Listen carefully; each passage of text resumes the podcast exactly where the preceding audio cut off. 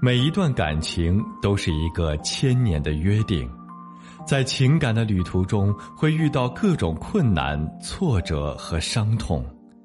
我们应该用心去维护感情，让幸福永久。我是苏博，本内容由维情集团整理，与您分享。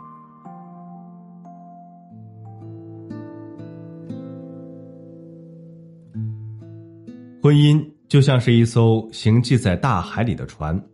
如果掌舵人有一点偏差的话，那么婚姻的小船就有可能触礁；如果掌舵人经受不住他乡的诱惑，那么婚姻的小船就有可能倾覆。前两天有位听众给我倾诉说，我结婚五年的丈夫出轨了，竟然还是他主动告诉我的，说不该隐瞒我。当初父母不同意我跟一个啥也没有的男人在一起，可我却认定了他，甚至瞒着父母去贷款支持他创业。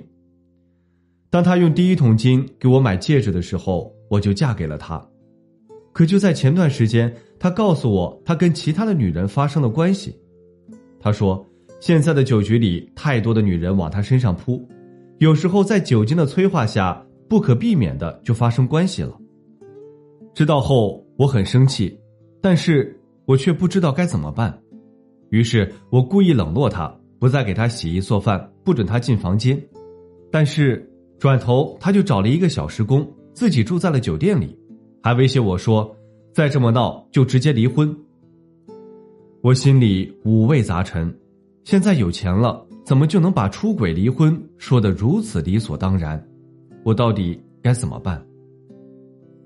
我给他回复说，不是因为他有钱就把出轨离婚说的太理所当然，而是笃定了你不敢离开他，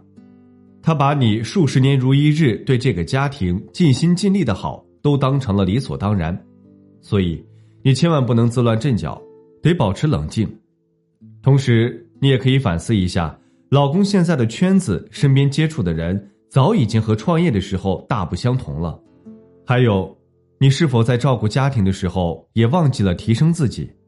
所以，学会去培养更多的兴趣爱好，适当的了解老公的工作，学会去寻找两个人的共同话题，创造两个人能一起旅行的短暂假期，寻找最初的恋爱感。婚姻中，我们往往不是不爱了，而是不知道如何去爱了。所以，当你找准了自己在婚姻中的位置，重新拉近了和老公的关系。让小三处于一种被动和被冷淡的状态，因为之前陪他一起经历创业风雨的是你，夫妻的恩情和孩子就是你最好的挽留武器，自然你就能重新抓住老公的心，挽回婚姻。